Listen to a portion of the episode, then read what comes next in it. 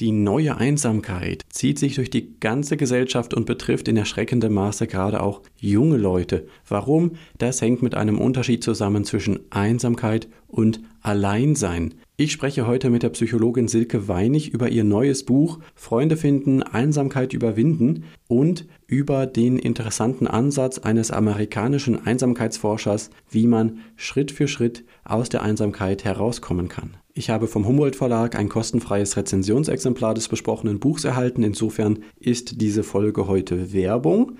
Und wie immer ersetzt der Podcast keinen persönlichen Arztbesuch, keine Therapie. Für alle Entscheidungen, die du triffst, trägst du selbst die Verantwortung. Wir geben hier unsere Meinung wieder und hoffen, dass die ein oder andere wertvolle Anregung dabei ist. Viel Spaß!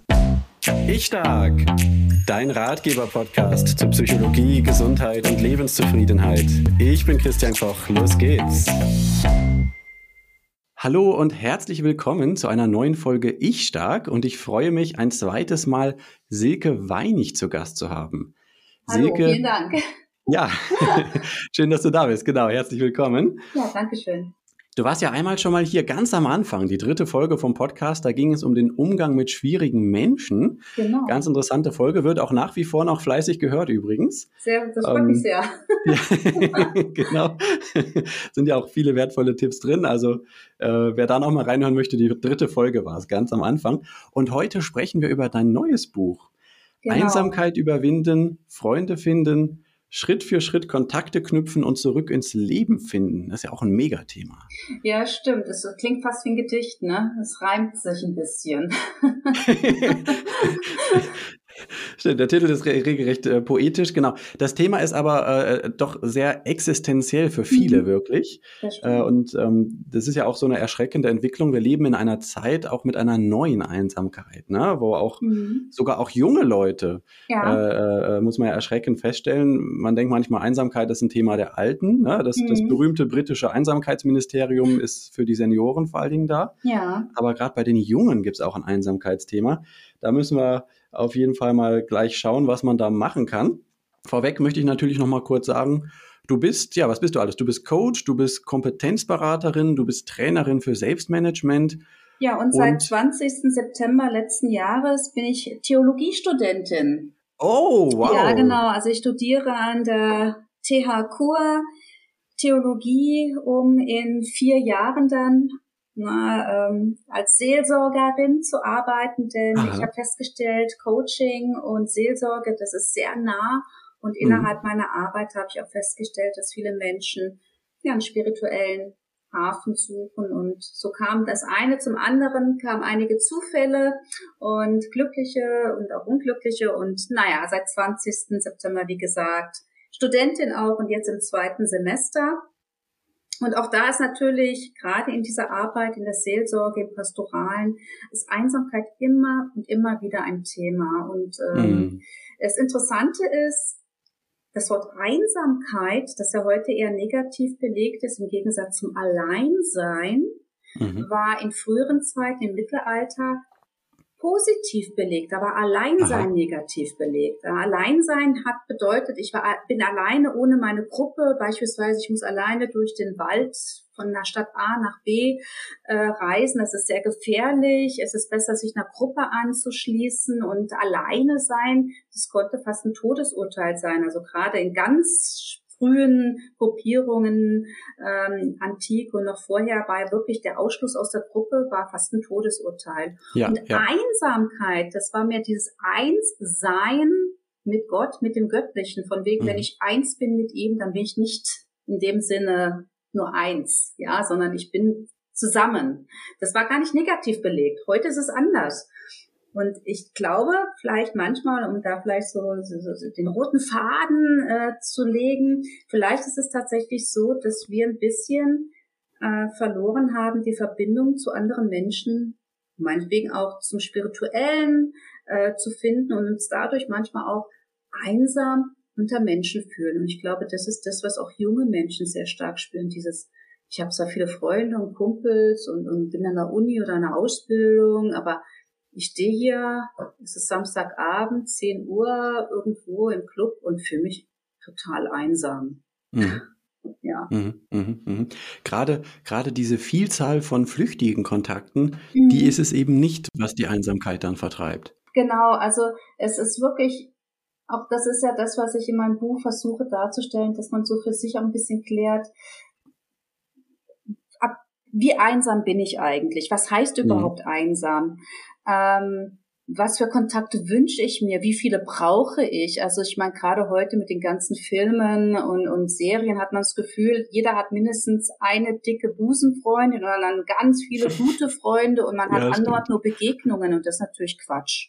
Ja, Mhm. Ja, genau. Also da, da wird in Filmen passiert ja sowieso vieles, was so nicht unbedingt direkt aufs reale Leben zu übertragen ist. Mhm. Ähm, Du hast eine, eine Definition in deinem Buch, die würde ich mal kurz vorlesen. In Gerne. der Psychologie, in der Psychologie wird Einsamkeit als das wahrgenommene Missverhältnis zwischen den gewünschten Beziehungen und den tatsächlich vorhandenen Beziehungen bezeichnet. Das passt ja schon direkt dazu, wenn du vorhin gesagt hast, zum Beispiel dieses, äh, diese spirituelle Ebene, Einssein mit Gott, ja. Mhm. Da könnte man ja sagen, okay, der ist allein, warum ist er nicht einsam? Aber das ist irgendwie selbst gewählt und es gibt ein Gefühl von Verbindung. Genau. Und äh, das, das ist eben das, was bei Einsamkeit nicht der Fall ist. Genau, und deswegen halt auch diese, äh, ich finde die Definition deswegen ganz gut, weil sie auch darstellt, beispielsweise, ich kann in einer Partnerschaft sein, wo viele dann sagen, ja, du hast ja dann irgendwen und ich kann mich mhm. trotzdem einsam fühlen, weil mir vielleicht innerhalb der Partnerschaft eine für mich nährende Begegnung, Beziehung fehlt. Ja, es mhm. kann ja sein, zum Beispiel, ich bin total unglücklich, Partner ist doch nicht so doll ich erzähle das vielleicht zwei Freundinnen, ähm, einen größeren Freundeskreis wahrscheinlich eher nicht. Und äh, spätestens, wenn ich zum dritten Mal erzähle, wie, naja, nicht so doll mein Freund ist, werden die zwei Freundinnen sagen, ja, warum bist du mit dem zusammen? Also werde ich irgendwann nichts mehr sagen. Und äh, es kann auch sein, dass vielleicht der, der Partner eifersüchtig reagiert, dass ich dann auch dadurch, um keinen Streit zu haben, meinen Freundeskreis reduziere oder vielleicht kann er irgendwie nicht leiden, also treffe ich die Person nicht mehr. Und irgendwann erlebt man sich dann vielleicht sehr einsam in einer Beziehung und ähm, es fehlt auch noch an Begegnung, an, an nährenden, wertschätzenden Worten und Gesten. Und deswegen nur mit Menschen zusammen zu sein, bedeutet noch lange nicht, dass ich in dem Moment meine Einsamkeit überwunden habe. Mhm, mhm. Ja, es gibt ja sogar den Spruch, man kann zu zweit viel einsamer sein als allein. Ja, ja. also äh, ne, wenn ich mit einem Menschen zusammen bin und ich merke einfach permanent, der interessiert sich nicht für mich. Mhm. permanent, also Ablehnung ist das eine, aber das andere ist ja wirklich auch so ein völliges Desinteresse. Ne? Genau. Das, das äh, ist ja das Gegenteil von diesem Gefühl von Verbundenheit und äh, stärkt eigentlich bei mir dann das Gefühl, äh, ich bin einsam. Genau, und genau auf dem Punkt so ein bisschen, äh, dieses Buch entstand eigentlich aus einem Blog, den ich, ich glaube, das war, den habe ich 2016 geschrieben, also ist relativ alt. Mhm, vor einigen Jahren, ja. Wann ist Zeit, es loszulassen bei Freundschaften? Bei einem Partner, Partnerin, so schwierig es auch sein mag, tut man das eher und dann, wenn man es tut, meistens doch relativ konsequent. Aber gerade bei Freundinnen, Freunden, die einem nicht gut tun, ähm, wo keine Wertschätzung kommt, wo wenig Interesse ist, fällt es den meisten Menschen viel, viel schwieriger loszulassen. Und dabei wäre vielleicht dieses Loslassen umso wichtiger, um einfach Platz zu machen, auch für neue Begegnungen mit Menschen, die jetzt gerade zu diesem Lebensabschnitt besser zu einem passen. Und ich glaube, viele von uns haben so das Freundschaftskonzept aus der Kindheit im Kopf. Man hat so den besten Freund, die beste Freundin, mit der verbringt man sehr viel Zeit. Und je älter wir werden, desto weniger wird es das geben. Damit muss man sich vielleicht ein bisschen abfinden, sondern mhm. man hat verschiedene Menschen, mit denen man verschiedene Interessen teilt. Es gibt nicht mehr nur die eine Person. Und umso wichtiger ist es, auch zu erkennen, es gibt einfach auch Menschen, die einen nur für eine Zeit lang begleiten. Und manchmal ist die Zeit ganz kurz, zwei Wochen, aber super intensiv und manchmal geht es über einen längeren Zeitpunkt. Und deswegen finde ich auch diese ähm, Einteilung von Aristoteles, ich meine, der vor über 2000 Jahren gelebt hat, so spannend, ja. dass er sagt, ja, es gibt so Lebensabschnittsgefährten, auch bei Freundschaften. Es gibt dann auch so Freundschaften, die einfach so bedingt sind, was weiß ich, weil man zusammen zur Schule geht, auf die Arbeit geht, im Verein ist. Und dann gibt es diese dritte Art von Freundschaft, die die wichtigste ist. Das sind Menschen, die mag man, ähm, einfach so. Es gibt ja umgedreht diesen wunderbaren Spruch, Freunde sind die Leute, die mich mögen, obwohl ich so bin, wie ich bin. ja, bitte, genau. Mhm. Wo ich mich nicht verstellen muss, ja. Genau, und ich glaube auch bei dem Thema Einsamkeit überwinden, ähm, Deswegen auch da ein Kapitel im Buch, seid ihr selbst ein guter Freund. Ne? Gerade mit mhm. diesem Gedanken, Freunde sind die Leute, die mich so mögen, wie ich bin. Ich sollte mich auch erstmal so mögen, wie ich bin, mit meinen Ecken und Kanten. Schlechte Gefühle gehören dazu, auch mal Sachen, wo ich genau weiß, das ist irgendwie nervig, weil wenn ich das schon nicht mag, dann könnte es sein, wenn ich vielleicht ein zartfühliger, sensibler Mensch bin, dass ich denke, Gott, ich, das, diese Macke, die ist so nervig, andere Leute werden die auf keinen Fall mögen. Also entziehe ich mich der Sache. Und Mhm. Selbstliebe hat nichts mit Narzissmus zu tun. Es ist einfach nur eine gute Selbstfürsorge, eine Selbstakzeptanz, äh, zu wissen, okay, ich habe hier vielleicht den einen oder anderen Fleck und zu sagen, ja, und andere Menschen auch. Das sich selbst zu akzeptieren hilft auch andere Menschen zu akzeptieren und dass man dann anfangen kann, in eine Resonanz zu gehen mit anderen Menschen. Hm, ich glaube, äh, dieses Thema Selbstliebe ungleich Narzissmus, ich glaube, das haben wir sogar schon kurz angeschnitten äh, bei dem letzten mhm. Podcast. Mhm. Äh, Narzissten sind ja definitiv schwierige Menschen. Genau. Ähm, und äh, genau, also bei, bei Narzissmus, äh, wir hatten es ja auch im Podcast schon mehrfach, dass da ist ja innen drin eigentlich ein ganz geringer Selbstwert, eine ganz massive Verletzlichkeit. Mhm. Und deshalb ist eigentlich gerade, wenn man eine positive Selbstliebe zu sich entwickelt, äh, das äh, überhaupt nicht zum Narzissmus hinführen, sondern regelrecht das Gegenteil eigentlich. Genau, also da muss wirklich keiner sich Sorgen machen, wenn er oder sie einfach sich ein bisschen mehr Zuwendung gönnt, äh, dass man dann gleich im Egoismus, Egozentrik oder Narzissmus abschweifen könnte. Denn gerade bei den Narzissten ist es so, dass die ganz, ganz wenig Selbstliebe für sich haben und deswegen ja die ganze Zeit so um sich herum schwirren und sich erhöhen und andere mhm. erniedrigen.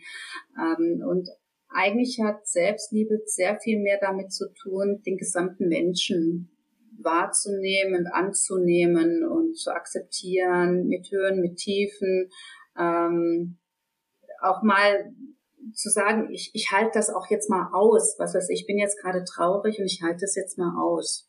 Und wenn ich das aushalte, kann ich das auch bei anderen Menschen aushalten. Also deswegen ist es eigentlich äh, ein sich lehren, damit man sich füllen kann. Ne? Dass man erstmal guckt, so wer bin ich, so ein bisschen so wie so, so, so eine Zwiebel, die man vielleicht mhm. Schale für mhm. Schale ne, so auseinander nimmt, um dann einfach ähm, dem Leben ein gutes Aroma zu geben. Ja, das, das, ich fand das ganz interessant. Also die beiden Bücher sind ja erstmal irgendwie, können wir meinen, vom Thema her gegenteilig. Ne? Mhm. Äh, Umgang mit schwierigen Menschen und jetzt geht es darum, Freunde finden, äh, die hoffentlich nicht ganz so schwierige Menschen sind. Genau. ähm, und ein Teil der Antwort ist aber beides mal der gleiche. Das ist eben das Spannende, finde ich. Ja. Denn in beiden Fällen, äh, du bist ja ein großer Fan des Zürcher Ressourcenmodells. Genau ähm, hast du auch hier in der dritten Podcast-Folge am Ende, ich glaube eine Viertelstunde bis 20 Minuten haben wir drüber gesprochen, mhm. hast du mhm. das ganz gut vorgestellt, wie das so funktioniert vom genau, Ansatz her. Das kommt ja auch in dem Buch wieder vor, wie man das nutzen kann, um zum Beispiel Schüchternheit zu überwinden oder Selbstzweifel. Mhm. Genau, genau. Also auch jetzt hier bei Freunde finden, äh, fängst du eigentlich relativ früh wieder an mit dem Thema Zürcher Ressourcenmodell mhm. als ein Weg der Selbststärkung. Also eigentlich in beiden Fällen ist ein Teil der Antwort, ähm, so das eigene Selbstwertgefühl genau. entwickeln, die eigenen Stärken auch kennenlernen. Ähm, einfach diese Basisarbeit, sage ich mal, weil mhm. die mich einfach in die Lage versetzt, egal ob da ein schwieriger Mensch ist oder einer, mit dem ich Freund werden möchte, da äh, eine vernünftige soziale äh, äh Beziehung beziehungsweise Interaktion zu führen und vernünftige Entscheidungen zu treffen. Genau, weil zum Beispiel geht es ja auch darum, bei der Selbststärkung, ähm, wenn, also ich habe ja auch dann diesen Ansatz vorgestellt, ähm, dass man seinen Radius erweitert, dass man sich einen Plan mhm. macht, dass man dann ähm, auch damit lebt, dass man vielleicht auch mal eine Enttäuschung lebt und äh, äh erlebt und dass man auch das Beste erhofft. Und all dafür braucht man auch Selbststärkung, weil natürlich, wenn ich jetzt raus in die Welt gehe und treffe Menschen, da werden auch welche dabei sein, äh, wo es nicht so gut klappt. Warum auch immer. Und mhm, da brauche ja. ich einfach auch ein bisschen Selbststärkung, um zu sagen, das hat nichts mit mir zu tun. Ähm, also ich bin zum Beispiel mehrfach umgezogen. Ich habe nach meinem Studium in Düsseldorf gelebt mhm. und in Frankfurt. Ja. Mhm. Jetzt lebe ich ja in der Schweiz.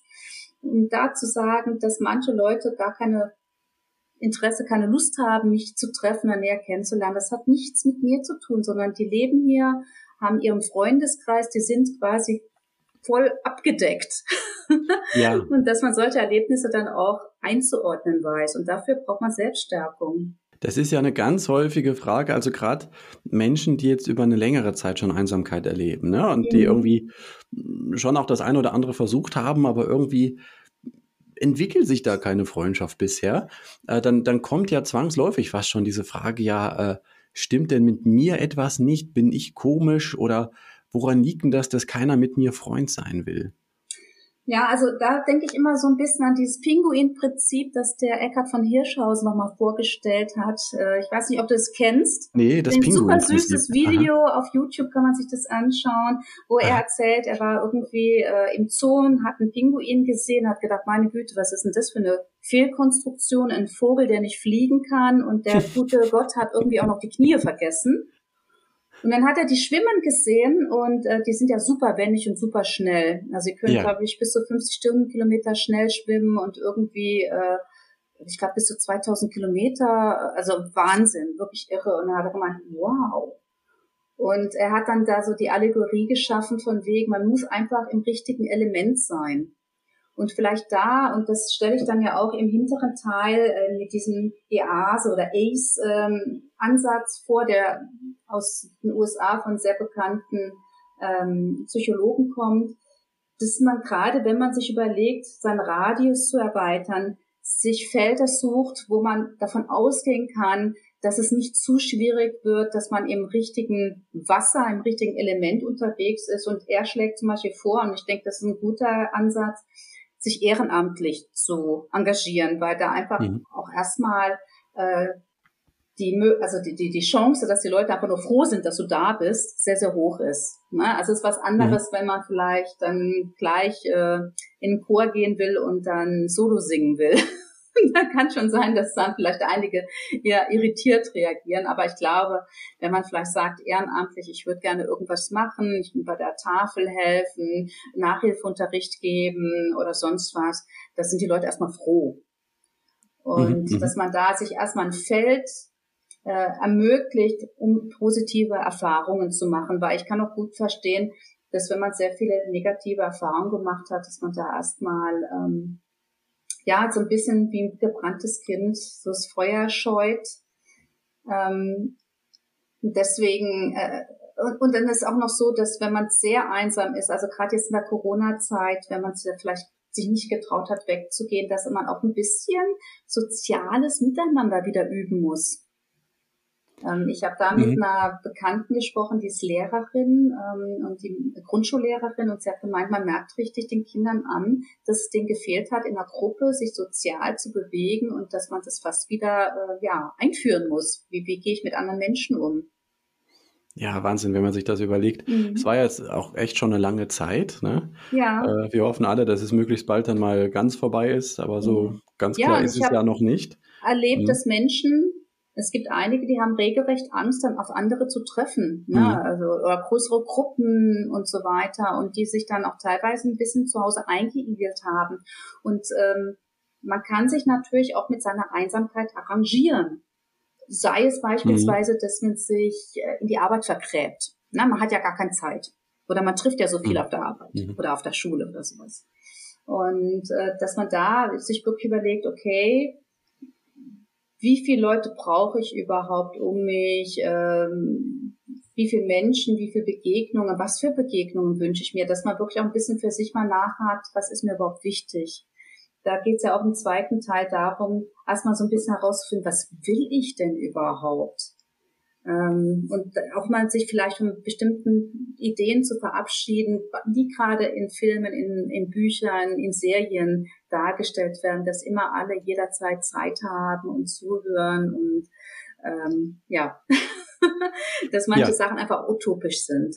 Genau, das ist nicht die Realität. Und wenn ich das bei jemandem nicht finde, heißt das nicht, dass das äh, kein guter Freund sein kann. Genau. Ähm, denn äh, wir sind alle mehr oder weniger eingebunden in alle möglichen Geschichten. Stress ist ein Megathema mhm. äh, und äh, die wenigsten Zeitgenossen äh, haben eben noch jede Menge Zeit übrig und sagen, ach, was mache ich damit, äh, wenn doch jetzt ein neuer Freund daherkäme. Ne? Genau. Ähm, aber das, äh, nichtsdestoweniger können sich eben Freundschaften entwickeln. Mhm. Und man muss da nicht einfach nur drauf warten, sondern eben, wie du schon gesagt hast, es gibt diesen äh, interessanten Ansatz, der einen ganz konkreten Vier-Schritte-Plan beinhaltet. Genau, ja, also, und zwar dieses Extend Yourself, erweitere deinen Aktionsradius, dass man auch überlegt, wo könnte man überhaupt Freunde oder Bekannte treffen. Da übrigens, äh, wo du es eben gesagt hast, von wegen mhm. mit der Zeit kann jemand auch ein Freund werden. Es gibt eine Studie, dass man bis zu 200 gemeinsam verbrachte Stunden braucht, bis man jemanden einen Freund nennt. Und wenn man jetzt mal 200 mhm. Stunden umrechnet und sagt, okay, selbst wenn ich es schaffe, eine Person wöchentlich zu treffen, eine Stunde, ähm, kann man ja mal ausrechnen, wie lange das braucht. Na, das also sind ja immer noch vier Jahre. Freundschaften ja. braucht man Geduld. Und ich glaube zum Beispiel, äh, ich habe den Jakobsweg ja mal gegangen und habe festgestellt, mhm. jeder, der den mal gemacht hat, wird da so ein bisschen süchtig nach. Vielleicht nicht nach den Blasen, den Knieschmerzen, aber nach den Begegnungen, da man auf einmal Zeit hat. Man hat Zeit, Menschen zu begegnen, man hat Zeit, kennenzulernen und oft fehlt uns diese Zeit. Und wir geben sie auch dem anderen vielleicht nicht. Ich glaube, jeder, der irgendwie mal so äh, einen Partner gesucht hat in einem Dating im Internet, der wird das auch schon so erlebt haben. Ne? Man hat wenig Zeit, andere Menschen wirklich kennenzulernen. Und ähm, genau, 200 mhm. Stunden, wie gesagt. Mhm. So, ich komme zurück zum ACE-Ansatz.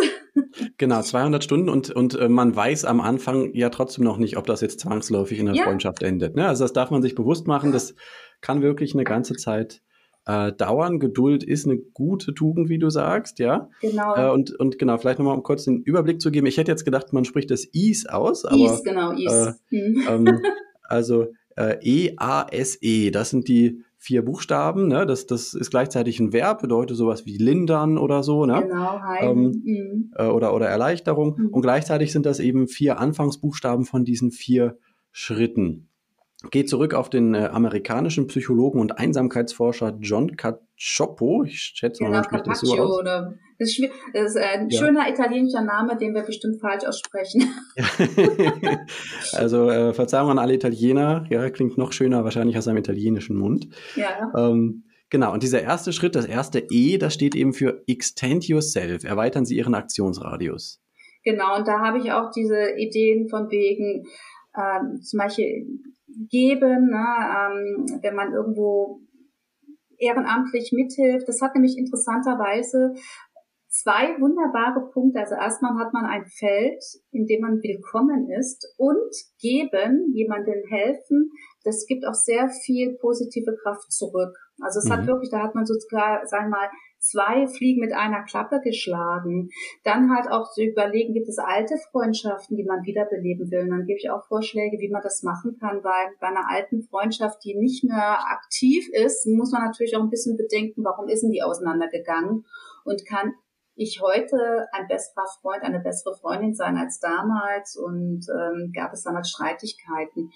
Und auch Freundschaften auf Distanz. Gibt es vielleicht jemanden, der weiter weg lebt, den, mit dem ich trotzdem diese Freundschaft pflegen möchte und wie könnte das ausschauen. Es gibt da auch gute Studien zu, dass äh, es gar nicht schlimm ist, wenn jemand weiter weg lebt. Äh, das kann trotzdem eine sehr gute, enge und äh, nährende Freundschaft sein.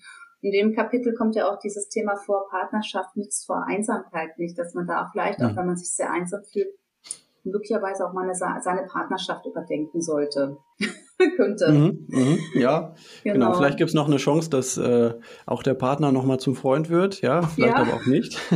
ja, das kann natürlich auch sein, dass äh, ein Teil des Einsamkeitsproblems in dieser Partnerschaft liegt. Dass vielleicht, äh, ja, das ist die Stellschraube, die einem die Möglichkeit eröffnet, wenn man sie ändert, äh, mehr Zeit für andere Menschen zu haben. Mhm. Du meinst jetzt, weil zum Beispiel die Partnerschaft so viel Zeit von mir wegnimmt oder? Ja, oder einfach nicht ähm, erfüllt ähm, und nicht glücklich macht. Und mhm. ähm, also weil ich muss einfach sagen, in meinen Coachings habe ich sehr, sehr viele Erlebnisse, dass ich feststelle, äh, vielleicht wäre eine Trennung das, mhm. das mhm. wirklich Lösungsmittel im besten, mhm. wahrsten Sinne des Wortes, dass es das Ganze löst.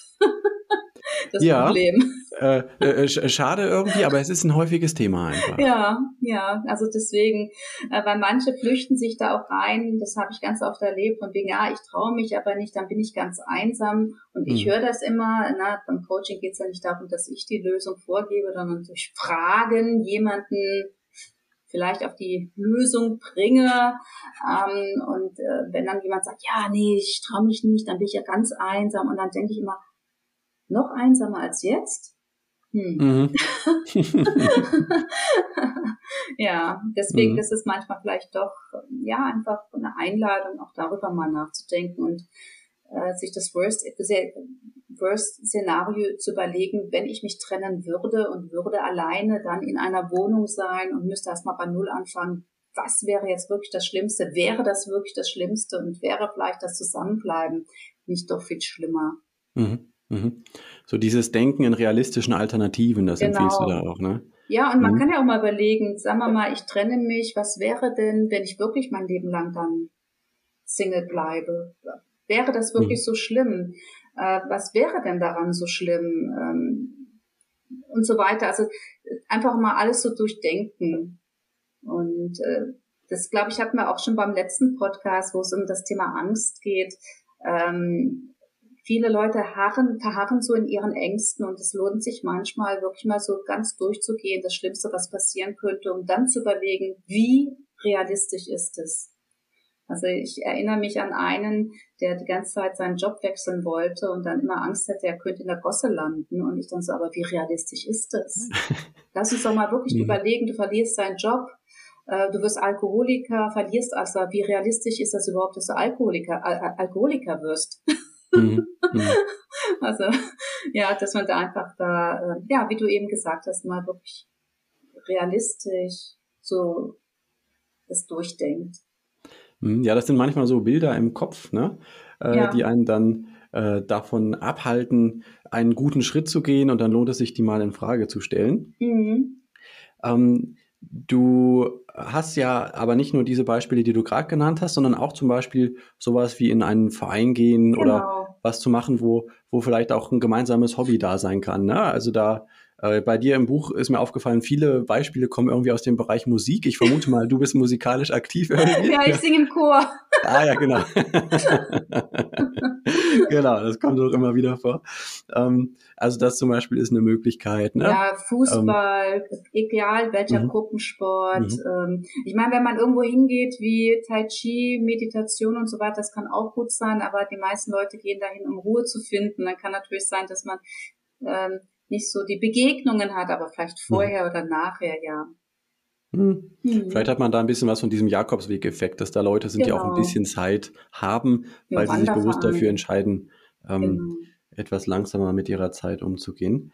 Ähm, genau, auch da darf man natürlich daran denken, man ist dann immer erstmal der Neue, die Neue, ne? Genau. Ähm, und deswegen so, auch Action Plan, der zweite Schritt ist ja, mhm. plane die nächsten Schritte.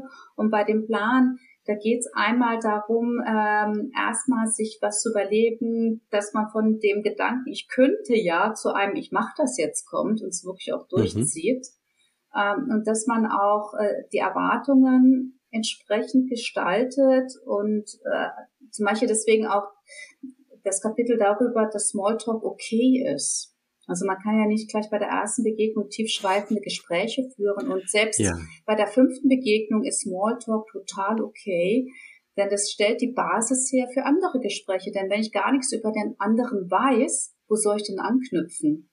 Mhm. Mhm. Und ich meine, manchmal ist es ja auch so, man fängt so ein Smalltalk-Thema an, jetzt bald im Sommer, ja, machst du Ferien, wo machst du Ferien? Dann erzählt er vielleicht, ja, ich fahre, was weiß ich, nach Ibiza tanzen oder ich gehe segeln in die Karibik, ich gehe auf den Jakobsweg oder ich mache All-Inclusive in, weiß ich nicht. Und dann kann man ja anknüpfen und darüber kann man dann immer noch ein tiefsinniges Gespräch entwickeln, wenn man möchte. Und wenn nicht, mehrere einfach mal, ja, Smalltalk-Themen zu besprechen, ist auch total in Ordnung, weil irgendwo muss man ja mal ansetzen. Mhm. Absolut. Wir hatten hier in Podcast Folge 8 übrigens eine andere Silke, die Silke Nutmann. Mhm. Und da haben wir über ihr Buch geschrieben, Smalltalk für Introvertierte. Ja.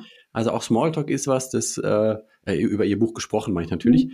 Ähm, Smalltalk ist auch etwas, das man durchaus lernen kann. Und sie sagt eben, das ist eigentlich wie so eine Art auch Aufwärmen. Ne? Genau. Ähm, also äh, selbst wenn ich vielleicht das jetzt nicht so super spannend finde, mir jetzt äh, anzuhören, was man gegenüber vom Wetter hält oder mhm. so. Ähm, ähm, selbst wenn ich mir denke, das verändert jetzt mein Leben nicht, aber es ist eine Möglichkeit, in Kontakt zu kommen und gegenseitig zu merken, okay, der andere ist gerade freundlich zu mir. Ähm, da passiert ja beim Reden auch ganz viel noch jenseits der genau. Worte. Ne?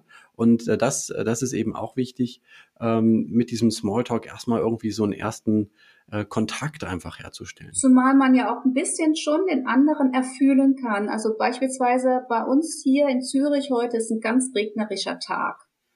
Und ich könnte natürlich dann auch sagen, äh, boah, ist das am Regnen, äh, grauer Himmel oder ach, es war jetzt so lange trocken, schön, ne, dann wird mhm. demnächst mhm. wieder alles sprießen. Also je nachdem, wie ich darüber rede, erahne ich ja schon, wie der andere so drauf ist, plus minus. Und mhm. dann ist ja gerade so bei Introvertierten oder Schüchternen, die können sich ja, das ist glaube ich auch ein Vorschlag von mir, so fünf, sechs Smalltalk-Fragen überlegen und einfach mal den anderen reden lassen. Mhm. Und äh, viele Leute freuen sich, wenn sie erzählen dürfen. Ja, das stimmt. Und, und vor allen Dingen, wenn da noch so mal eine erzählen, Wenn man selbst sagt, oh, mhm. ich kann aber gar nicht so gut reden. Also einfach den anderen erzählen lassen. Fünf, sechs Fragen parat haben. und offene mhm. Fragen stellen. Wie gesagt, wie verbringst du denn gerne deine Ferien? Und dann einfach mal den anderen erzählen lassen. Mhm. Genau, und das, äh, beim Smalltalk, äh, auch in der Gruppe ist es nicht unbedingt so, dass dann jeder gefragt wird. Ne? Also mhm. wenn man da nicht gefragt wird, sag du auch doch mal was.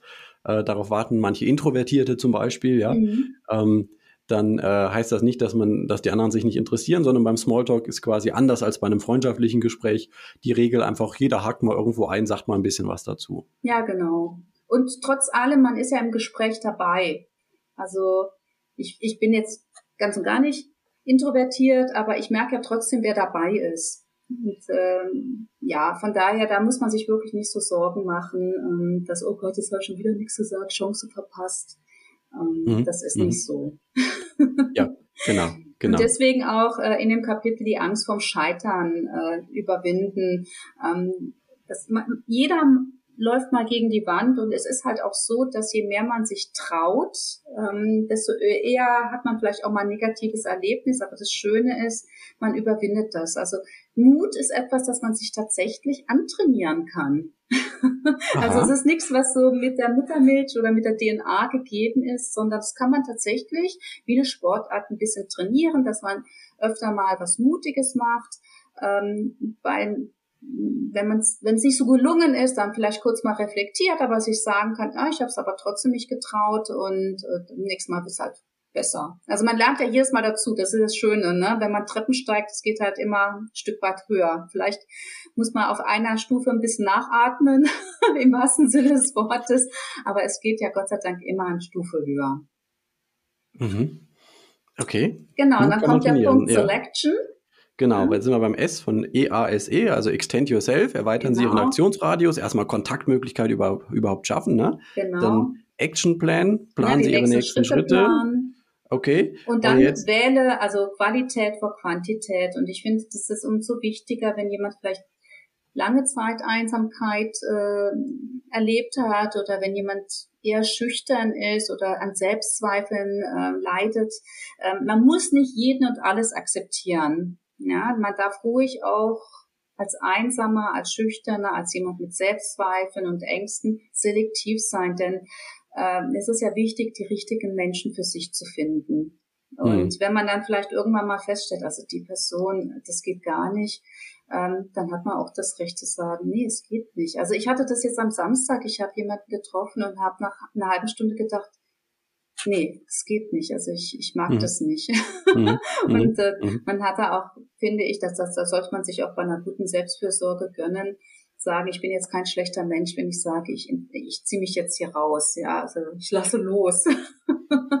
ja. ähm, und auch wenn ich den anderen enttäusche, also das, das Recht hat man. Genau, da ist man jetzt nicht mehr beim Ehrenamt, ne? Also Freundschaft ist kein Ehrenamt, ja. Genau. Äh, Ehrenamt ist irgendwie, wie du sagst, so kann so eine Brückenfunktion haben, einfach mhm. mal ein paar positive Erlebnisse ermöglichen, äh, in, im sozialen Kontext, äh, zumindest wenn man die richtige Ehrenamtsstelle findet. Mhm. Manchmal gibt es da auch ungünstige Erfahrungen, aber die Chance ist schon ganz gut. Ne? Mhm. Und aber Freundschaft ist kein Ehrenamt. In der Freundschaft geht es nicht darum, dass ich mich die ganze Zeit um einen anderen kümmere, der es ja so schlecht hat. Ne? Genau. Ähm, sondern auch ein klein bisschen Egoismus darf schon dabei sein. Äh, ne? Wie du sagst, mhm. wählen Sie Qualität vor Quantität. Also ich möchte ja einen Freund finden, vielleicht auch mehrere, ähm, mit denen ich wirklich gerne Freund bin, ne? wo genau, beide wo ich nicht das Gefühl habe, ich werde ausgenutzt oder Genau. Die ruft mich nur an, wenn es ihr schlecht geht oder mhm. ähm, ähm, schon vor dem Treffen denke ich, oh, ich habe keine Lust ähm, mhm. oder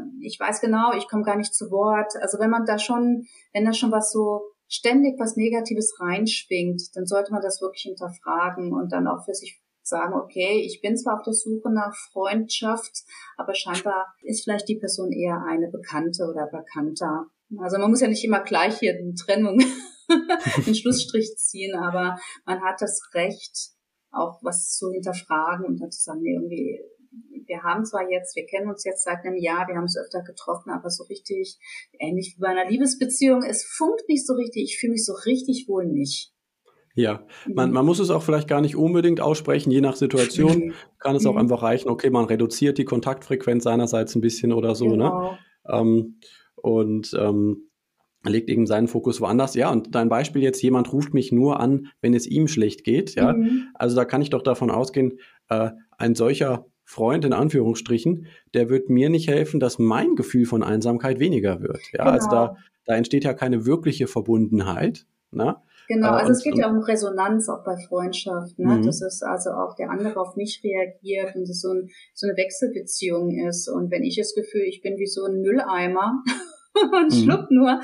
Ähm, äh, eine andere Sache ist zum Beispiel, wenn ich feststelle bei Erfolg, dass andere sich nicht für mich freuen können oder jemand sogar neidisch reagiert.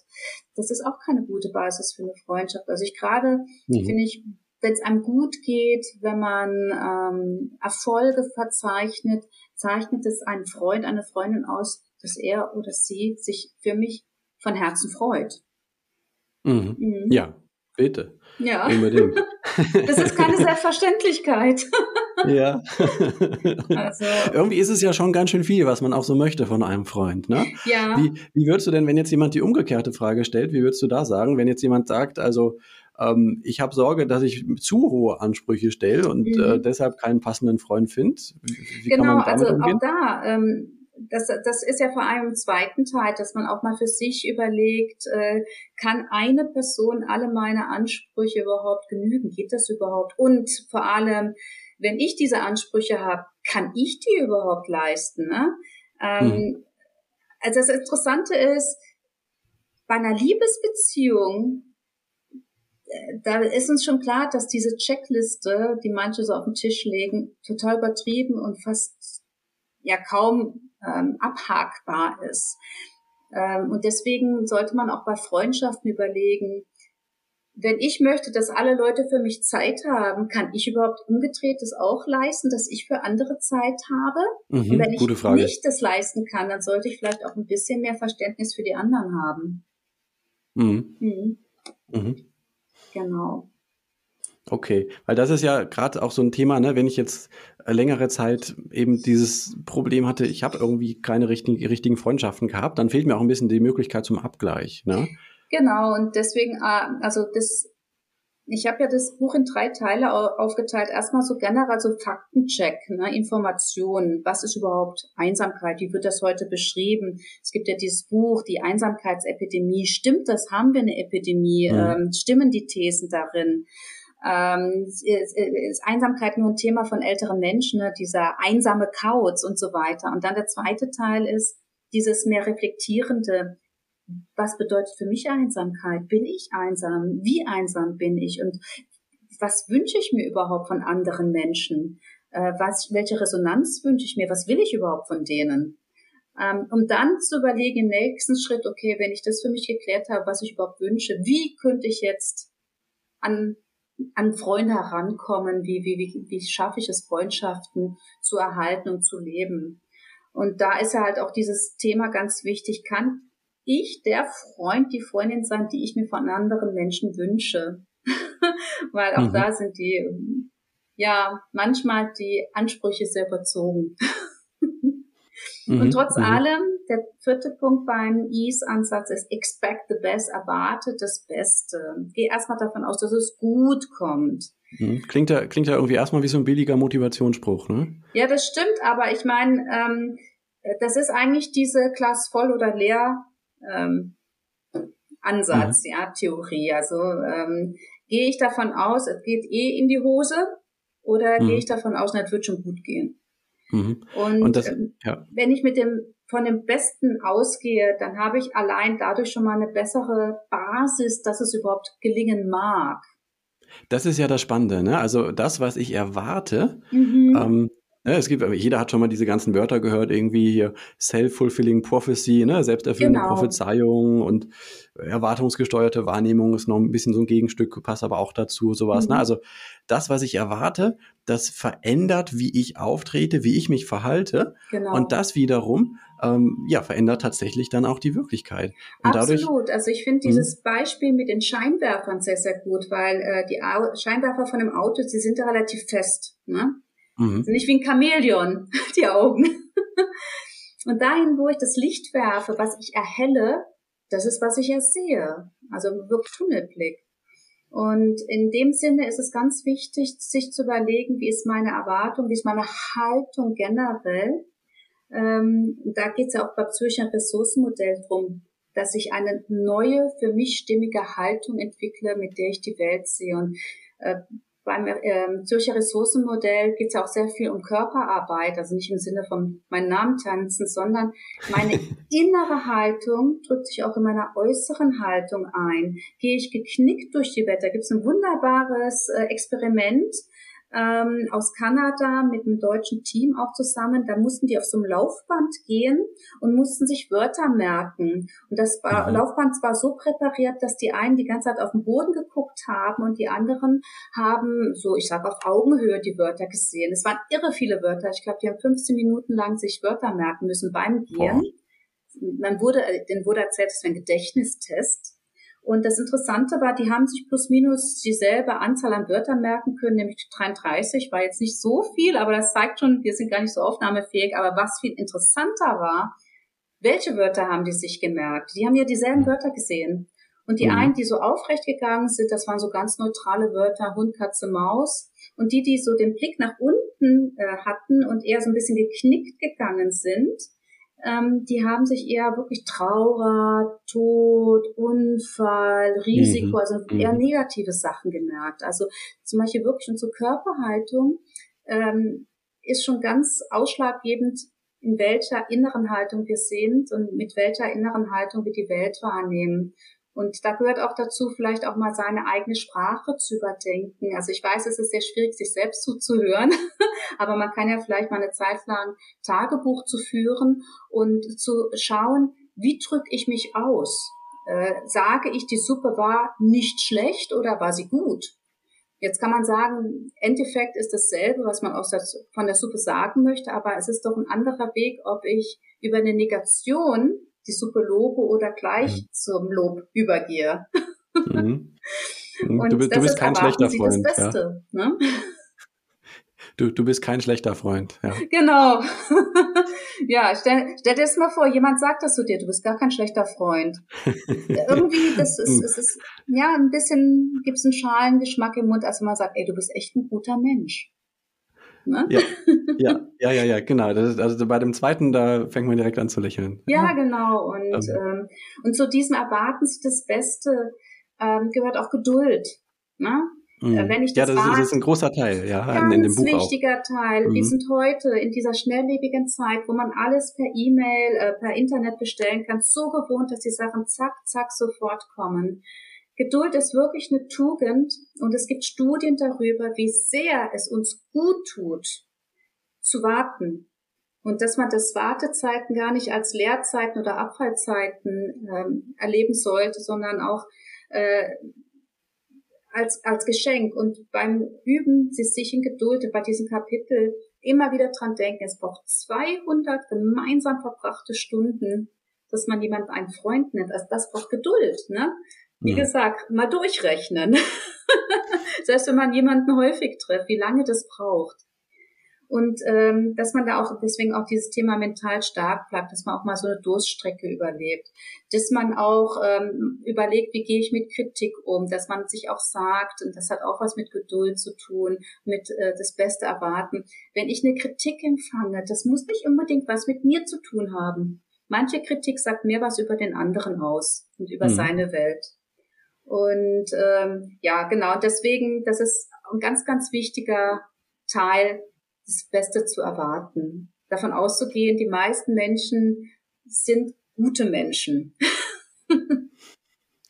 ja, es gibt wirklich viele, viele gute Menschen. Insofern gibt es auch einen Grund für Expect the Best. Mhm. Ja. Äh, und vor allen Dingen, wenn man das eben kombiniert mit äh, wählen Sie Qualität vor Quantität, genau. ähm, was auch bedeutet, okay, äh, da wo man ganz eindeutig bei bestem Willen nicht mehr the best expecten kann, ja, mhm. äh, da äh, darf man auch dann aus dem Kontakt rausgehen, den Kontakt verringern, ja. Mhm, genau. Dann, und auch dann sagen, das hat jetzt nicht geklappt. Okay. Mhm. Ich übe mich trotzdem in Geduld und mache weiter. Mhm. Ähm, und, und, und erhoffe das Beste, dass dann doch eines Tages äh, einige gute Freundschaften gedeihen und erblühen. Und das mhm. kommt, also das, äh, es ist Übungssache, es ist ähnlich wie der Mut. Kann man einüben. Mut und Geduld kann man beides mhm. lernen. Ähm, ja, genau. Und auch wenn es dann nicht geklappt hat, wie du auch schon gesagt hast, das muss nicht heißen, das lag jetzt an mir. Mhm, ja? Genau. Also man, man darf ruhig trotzdem auch die Frage stellen, was kann ich tun? In welche Richtung darf, möchte ich mich entwickeln? Um eben potenziell ein möglichst guter Freund zu sein, mhm. ein sympathischer Gesprächspartner, wie auch immer, ja.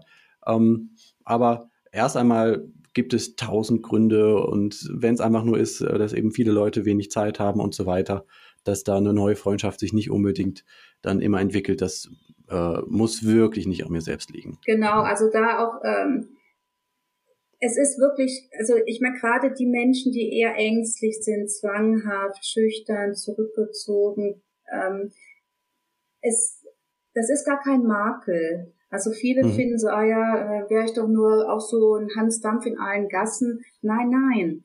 Äh, auch jemand, der ruhig ist, der besonnen ist, äh, das sind Menschen, die sehr, sehr geschätzt werden. Und man muss nicht immer was sagen, man muss auch nicht auf jeder Party tanzen und man hat das Recht, selektiv zu sein.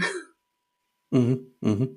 Ja, Mhm. Absolut, äh, muss man sogar. Wenn man es nicht macht, kommt man in echt schwierige Lebenssituationen. Genau, ähm, genau, genau, absolut. Also gerade noch mal im Überblick die vier Schritte hier. EASE, E-A-S-E. Mhm. Das erste E ist Extend Yourself. Erweitern Sie Ihren Aktionsradius. Erstmal Kontakte ermöglichen überhaupt. Dann mhm. kommt das A, Action Plan. Planen Sie Ihre nächsten Schritte. S wie Selection. Wählen Sie Qualität vor Quantität. Und E, Expect the Best. Erwarten Sie das Beste. Und da kann man in, in deinem Buch äh, über viele, viele Seiten ganz viele konkrete Tipps, Einsichten aus äh, psychologischen Studien und so weiter ähm, bekommen, um das noch genauer zu verstehen, was mit diesen vier Schritten gemeint ist, die wir jetzt mal so ganz grob angerissen haben. Ne? Genau, und da ähm, vielleicht für diejenigen, die es lesen, äh, den Hinweis, ich habe lange überlegt, was ist Teil 2 und was ist Teil 3. Ne? Also bei mhm. mir war ganz klar, Teil 1 ist, was ist Einsamkeit, das ist der Faktencheck. Und dann war ich so lange hin und her gerissen, stelle ich erstmal ähm, dieses Modell vor und dann die Selbstreflexion oder mach es umgedreht. Also es kann sich auch lohnen, erstmal diesen Ace Schritt äh, durchzulesen und dann zu sagen, okay, ich habe es verstanden, wie könnte ich an mir arbeiten, dass ich mich mehr äh, mhm. akzeptiere, mhm. mehr mag, dass ich überhaupt weiß, was für Menschen ich um mich herum wünsche, äh, wie geht, was bedeutet überhaupt gute Selbstfürsorge und dann vielleicht im Schritt äh, Zürcher Ressourcenmodell, wie kann ich das umsetzen, realisieren. Also wie gesagt, ich habe da lange überlegt, ja, das ist jetzt Teil zwei, Teil drei. Ich habe jetzt ne, die Selbst, äh, die Selbstreflexion als Teil zwei, aber man kann es auch umgedreht lesen. mhm, mhm, mhm. Ja, ähm, das ist tatsächlich möglich und ähm, ich denke, ich darf das sagen, weil du es am Ende des Buchs auch selbst äh, schreibst. Mhm. Äh, du hast ja letztes Jahr auch einen schweren Schicksalsschlag ja. erlebt. Dein Mann ist ganz unerwartet verstorben. Genau. Und äh, du hast selbst, äh, beschreibst du eben dann äh, dein Buch, was quasi schon so ziemlich fertig geschrieben war, genutzt und hast selbst immer wieder davon profitiert, nämlich einfach immer wieder mal reinzuschauen. Mhm. Ähm, was, was, was rauszuziehen. Und genau. so ist auch mein Eindruck, dass man ein Buch genauso benutzen kann, weil das ist wirklich voll, voll, voll mit vielen, vielen ähm, Tipps. Dann kommt hier mal wieder so, ach hier, psychologische Studie XY hat das und das herausgefunden. Und ähm, ähm, also da, äh, das ist jetzt kein Buch, was man einmal liest oder kann man auch machen und ja. das dann versucht so das Grobe mitzunehmen und umzusetzen, sondern man kann auch immer wieder einfach mal, ich sag mal, eine Seite aufschlagen ja, genau. und mal gucken, wo, wo, wozu regt mich das heute an, weil es ist wirklich ähm, hm. ich weiß nicht, wie viele Studien du zitierst und sowas. Also recht viele, ähm, das stimmt. Und ja, zum Beispiel ähm, bei dem Thema, wie entsteht Einsamkeit, nenne ich ja auch die Faktoren. Und ein wichtiger Faktor oder ein typischer Faktor ist Trauer, gerade nach dem Todesfall. Mhm. Und ich hatte lange überlegt, das Kapitel reinzusetzen, also vor dem Tod meines Mannes, habe aber festgestellt, boah, das ist ein so riesiges Thema. Also das kann man mhm. nicht in Kapitel von zwei, drei Seiten ab äh, halftern, sage ich jetzt mal, sondern das, ich meine, es gibt Gründe, warum es dazu sehr viele Bücher gibt. Ich habe aber im Nachhinein festgestellt ähm, und jetzt auch immer wieder, ich greife auch immer wieder auf mein Buch da zurück, auf die Studien, ob das allein der Gedanken negativ, also ein Gefühl, ob jetzt negativ, positiv dauert, maximal sieben Minuten. Es geht vorbei. Ich kann es aushalten und ich halte es aus. Und das hat mir zum Beispiel jetzt auch in meiner Trauer immer wieder geholfen, wegen, äh, wenn der, die Trauer kommt, ich, ich muss sie nicht wegstecken oder irgendwie so verbieten, sondern ich kann sie hochsteigen lassen. Äh, es dauert maximal sieben Minuten, dann geht's vorbei. Meistens geht's schneller. Mhm. Und, ähm, und dass man keine Angst vor solchen Sachen hat. Und auch, ich meine, gerade Trauer, gerade am Anfang, ich habe mich eigentlich nur zurückziehen wollen und keinen Menschen sehen wollen und musste das auch wieder ein bisschen üben, mich mit Menschen zu treffen und auch die Angst überwinden, dass ich denen auch manchmal echt was zumute mit mir. Mhm. Und, äh, und dann auch darauf zu vertrauen, expect the best, die halten das aus. Also von mhm. daher äh, tatsächlich hat, also das können wir auch gut bei Trauer lesen, das Buch. Da glaube ich, also für mich waren da viele Punkte drin, die mir sehr geholfen haben. Mhm. mhm. Absolut, kann ich mir sehr, mhm. sehr gut vorstellen. Ähm, sag noch kurz, was hat das mit diesen sieben Minuten auf sich? Woher kommen die? Ein Gefühl dauert maximal sieben Minuten. Ja, das ist einfach aus der Psychologie. Die haben mal mhm. getestet, mhm. wenn wir ein Gefühl haben. Gefühle sind ja Körpersignale. Ne? Das ist, äh, mhm. ich habe irgendwie ein Erlebnis und dann vor meinem inneren Auge quasi läuft da so ein Film ab, dass mein Gehirn und mein inneres System, das nennt man emotionales Erfahrungssystem, abprüft, hatte ich schon mal ähnliche Erlebnisse, wie tue ich das bewerten und dann bekomme ich ganz schnell eine Bewertung innerhalb mhm. von 25 Millisekunden, also eine Viertelsekunde. Mhm. Diese Bewertung, wie ich äh, etwas einschätze, bewerte, kommt als Körpersignal. Das kann positiv oder negativ sein, ja. Also das wohlbekannte Bauchgefühl, aber es kann auch sein, dass mir sich mir die Nackenhaare aufstellen oder ich eine Gänsehaut bekomme, dass ich anfange zu schwitzen, dass ich weiche Knie bekomme. Also beim Verliebtsein kennen wir das, ne? Zu Himmel jauchzen, zu Tode betrübt, diese, diese Gefühlswallungen. Ja. Und ähm, wenn ich natürlich beispielsweise bei der Trauer, also bei mir ist Beispiel so, dass sich dann bei mir das ganze Herz zusammenzieht. Also ich merke richtig, wie das weh tut und sich alles bei mir zusammenzieht. Mhm. Ähm, und da zu wissen, das hat man halt getestet, wie lange dauert so ein, ein Körpersignal, so ein Körper, ja, Zeichen an und da weiß man maximal sieben Minuten. Und dann sagen aber andere, ja, aber ich bin weiterhin traurig. Und ich so, ja, das ist eher eine Chronifizierung.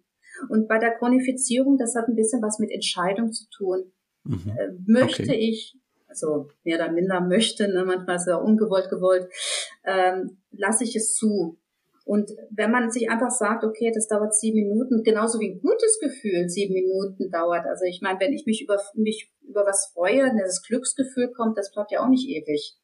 Ähm, Schade und, eigentlich. Und das, ja. ja, aber beides ist gut. Und unser Körper übrigens, der ist auf Überleben getrimmt. Der will ja, dass der Organismus überlebt. Der ist am ja. liebsten neutral. Weil große Trauer wie große Freude ist extrem anstrengend. Aha, ja. Und ähm, also für den Körper, körperlich. Und, äh, und das zu wissen, das, das, das hilft sehr, negative Gefühle auch zuzulassen. Einfach mhm. zu wissen. Wut, Ärger, Trauer, das kommt und es geht, wie Glück und Freude auch kommt und geht. Man muss es nicht halten. Es ist ein bisschen fast wie so, so eine Gleichmut zu entwickeln und das hilft sehr, ähm, einfach das anzunehmen und zu wissen, das geht auch wieder. Und bei dem Chronifizieren kann man sich dann auch überlegen, das hat wieder was mit Sichtweise, ne? Glas halb voll, halb leer zu tun, von wegen, ähm, lasse ich mich davon runter, weiter runterziehen oder gehe ich in die, die Spirale die andere Seite hoch? Denn ähm, wenn es chronifiziert ist, dann ist das wie so, das ist dann unsere Stimmung beispielsweise. Und das kann man sich vorstellen wie so die Hintergrundmusik von einem Film. Ne? Die läuft die ganze Zeit mit mhm. und schwingt uns natürlich entsprechend ein in den Tag, in unsere Sichtweise, in unsere Haltung. Ich meine, das ist natürlich schon so, das stelle ich auch fest, Trauer ist ein Teil jetzt von mir. Aber ähm, äh, ich denke das auch im Gedenken an meinen Mann so, dass ich dem nicht die Oberhand gebe, weil mein Mann hat sehr gelebt, der mhm. hat äh, gelie das Leben geliebt und äh, ich weiß, dass er mich glücklich sehen möchte und mhm. auch wenn es manchmal schwerfällt, glücklich zu sein oder, aber trotzdem denke ich, okay, ich kann das traurige Gefühl zulassen, ohne Angst haben, dass das jetzt mich übermannt und, ähm, und muss auch keine Sorge haben, dass es sich chronifiziert dadurch. Ja, mhm. richtig, richtig. Also mhm. ähm, ne, Trauer ist auch was, das darf oder das muss auch sein, letztlich ja. durchlebt werden. Das mhm. gehört dazu. Und äh, da wünschen wir dir alle, alle Hörerinnen und Hörer und ich natürlich da einen guten weiteren Weg. Mhm, ähm, das ist nach wie vor, ich meine, August, das ist jetzt ein halbes, dreiviertel Jahr her, mhm. ist eine gewisse Zeit, aber das ist noch nicht lang. Nee, also, das ist jetzt also das, 9. Das, Mai ist der erste ja. Jahrestag und äh, das mhm. ist schon schwer. das ja, schwer. genau, mhm. genau, so ist das. Mhm. Das ist schwer und das ist erstmal so. Ja, ja aber wir und sind, wir Menschen sind sehr robust. Das weiß die äh, mhm. Psychologie auch. Wir sind robuster als wir denken. Mhm. Man kann was hey. aushalten, wenn es auch schwer ist. Ja, genau. äh, danke, dass du uns daran ein bisschen teilhaben lässt oder teilhaben lassen hast. Mhm. Hat das denn Auswirkungen darauf aktuell, äh, was man bei dir alles bekommen kann. Du hast ja nach wie vor deine ähm, Seite auch mit dem Blog genau. silkeweinig.com. Mhm. Ähm, äh, wo ich auch gesehen habe, da kommen auch nach wie vor immer wieder aktuelle Themen, auch passend zu dem, was wir gerade besprochen haben. Genau. Hier zum Beispiel, warum es die Trauer braucht, um mit ihr klarzukommen. Mhm. Ja, aber auch sowas wie fünf Fragen, die man sich stellen sollte, bevor man sich ein Ziel setzt und so. Also da gehst du immer wieder auf verschiedene mhm. psychologische Themen ein. Genau. Du hast deine, deine Coachings und Workshops oder hat sich da aktuell was dran verändert? Da hat sich ein bisschen was geändert. Das okay. muss ich offen zugeben, durch das Studium, das einfach sehr zeitintensiv ist. Ähm, die Coachings habe ich relativ reduziert auf die bestehenden Coaches, auf die bestehenden äh, Kunden und Kundinnen. Ich gebe weiterhin Workshops, die kann man auch auf meiner Webseite sehen. Ähm, äh, zwar auch reduziert, aber es gibt mhm. weiterhin Workshops. Da freue ich mich natürlich auch auf jeden, jede, die kommt. Und äh, ja, durch das Studium, das ja sehr zeit- und äh, ja auch manchmal energie energieintensiv ist, ist es tatsächlich sehr reduziert. Aber irgendwann bin ich ja fertig damit und dann kann ich wieder voll da sein. Ja, okay. Super, gut. Mhm. Vielen Dank für die Infos nochmal. Ja, auch für das Studium natürlich weiter viel Freude. Das ist ja ein sehr breites Studium. Ich habe ja selbst ursprünglich mal Theologie studiert mhm. äh, und bin dann in Richtung psychologische Beratung gegangen. Ähm, ja, ich mache es umgedreht. Also, genau, du machst es andersherum, das geht auch, ja. Super. Mhm. Und mit Blick auf die Uhr ein etwas abruptes Ende. Vielen, vielen Dank dir. Ich danke dir. Ähm, vielen Dank. Für, für die vielen Impulse. Das Buch ist wirklich sehr, äh, nicht nur lesenswert, sondern auch äh, ja, studierenswert, würde ich mhm. mal sagen. Äh, eben wie gesagt, ist sehr, sehr viel drin. Ähm, dir für diese ganzen Umbrüche, die dir gerade da sind, äh, alles, alles Gute. Und äh, vielen Dank, dass du dir nochmal hier die Zeit genommen hast, um hier zu Gast zu sein. Dankeschön. Äh, ich danke dir. Vielen, vielen lieben Dank, dass ich sprechen durfte und erzählen durfte. Und ich danke jedem, jeder, der zugehört hat. Ich hoffe, ich konnte einige Impulse geben. Und äh, ja, ich wünsche einfach allen ein gutes Gelingen und expect the best. Ne? Ja, expect the best. danke. Ciao, ciao. Okay, ciao. Dankeschön. Ich stark. Die Vorschau. Danke fürs Zuhören. Ich hoffe, du konntest das ein oder andere mitnehmen. Leite die Folge, den Link zur Folge gerne weiter an andere Leute, die es interessieren könnte. Vielleicht in WhatsApp-Gruppen, in denen du bist, Family-Gruppe, was weiß ich nicht. Und wie immer darfst du natürlich den Podcast gerne bewerten. Ich habe von einem Hörer die Rückmeldung wieder bekommen, dass es gar nicht so leicht ist, bei Spotify zu machen. Also bei mir am Handy geht es so, wenn ich äh, in Spotify bin und meinen Podcast aufrufe, dann äh, nicht zu der einzelnen Folge gehen, sondern eben äh, nach ganz oben zu dem Podcast an sich. Und da gibt es so drei Punkte. Wenn ich da draufklicke, dann kommt da äh, als zweite Auswahlmöglichkeit Show bewerten. Und dieses Show bewerten, das ist eben, da sollte es möglich sein am Smartphone. Äh, gut, ein Hörer hat die Möglichkeit irgendwie bei sich gar nicht angezeigt bekommen, keine Ahnung warum. Aber das nochmal als Hinweis würde mich sehr freuen, ähm, wenn du kurz dir die paar Sekunden nimmst, das zu bewerten. Das hilft mir einfach. Wenn du mehr von Silke Weinig hören möchtest, äh, hör ruhig nochmal rein in die Folge 3, Umgang mit schwierigen Menschen. Und am Ende der Folge stellt eben die Silke auch ein bisschen ausführlicher dieses Zürcher Ressourcenmodell vor. Wirklich ein ganz interessanter Ansatz, auch sehr wissenschaftsnah, gibt einige Studien dazu. Ähm, und auch die Folge 8 haben wir erwähnt mit der Kommunikationstrainerin Silke Nutmann über Smalltalk, wie man Smalltalk lernen kann. Ihr Buch heißt äh, Smalltalk für Introvertierte, aber auch für alle anderen, die sich mit Smalltalk beschäftigen möchten, ist diese Folge interessant. Nummer 8. Ich schaue mal, dass ich das unten hier in die Links wieder reinsetze in der Podcast-Beschreibung. In den nächsten Wochen werden weiterhin interessante, spannende Gespräche und Solo-Folgen auch kommen. Ich weiß jetzt noch nicht genau, wann diese Folge hier kommt. Ich versuche so ein bisschen vorzuproduzieren. Im Sommer wird erfahrungsgemäß ein bisschen weniger Podcast gehört von euch und gleichzeitig äh, steht auch bei mir der ein oder andere Urlaub an. Und insofern kann es sein, dass die nächsten Wochen nicht ganz der Rhythmus äh, gehalten bleibt. Aber äh, auch für den Podcast gilt, glaube ich, das nehme ich auch aus euren Rückmeldungen raus. Select the best, Qualität vor Quantität. Also ich versuche lieber ein paar weniger Folgen und dafür in hoher Qualität für euch anzubieten mit hohem Mehrwert, als jetzt hier irgendwie ähm, alle paar Tage oder jede Woche irgendwie ein bisschen was drauf zu quatschen, was mir gerade durch den Kopf geht. Ähm, genau, also falls ihr das wollt, schreibt mir einfach. Ich kann ich auch machen natürlich jede Woche hier ein paar Sätze irgendwie sagen. Aber ich glaube, äh, so ähm, ist es für euch wertvoller und so kriege ich auch die Rückmeldung, dass ihr besonders schätzt, äh, eben hier mit äh, kompetenten Interviewpartnern tiefer in ein Thema einzusteigen, sodass ihr wirklich davon profitieren könnt. Okay, ich rede mal wieder viel zu lange. Ihr merkt schon, das wäre überhaupt nichts, wenn ich jede Woche was sage. Da kommt nur Luft raus. Eine gute Zeit wünsche ich euch. Vielen Dank für eure Treue und ähm, ja, erzählt gerne weiter, dass der Podcast noch ein bisschen wachsen kann. Würde mich sehr freuen. Alles Gute, bis zum nächsten Mal. Ciao, ciao.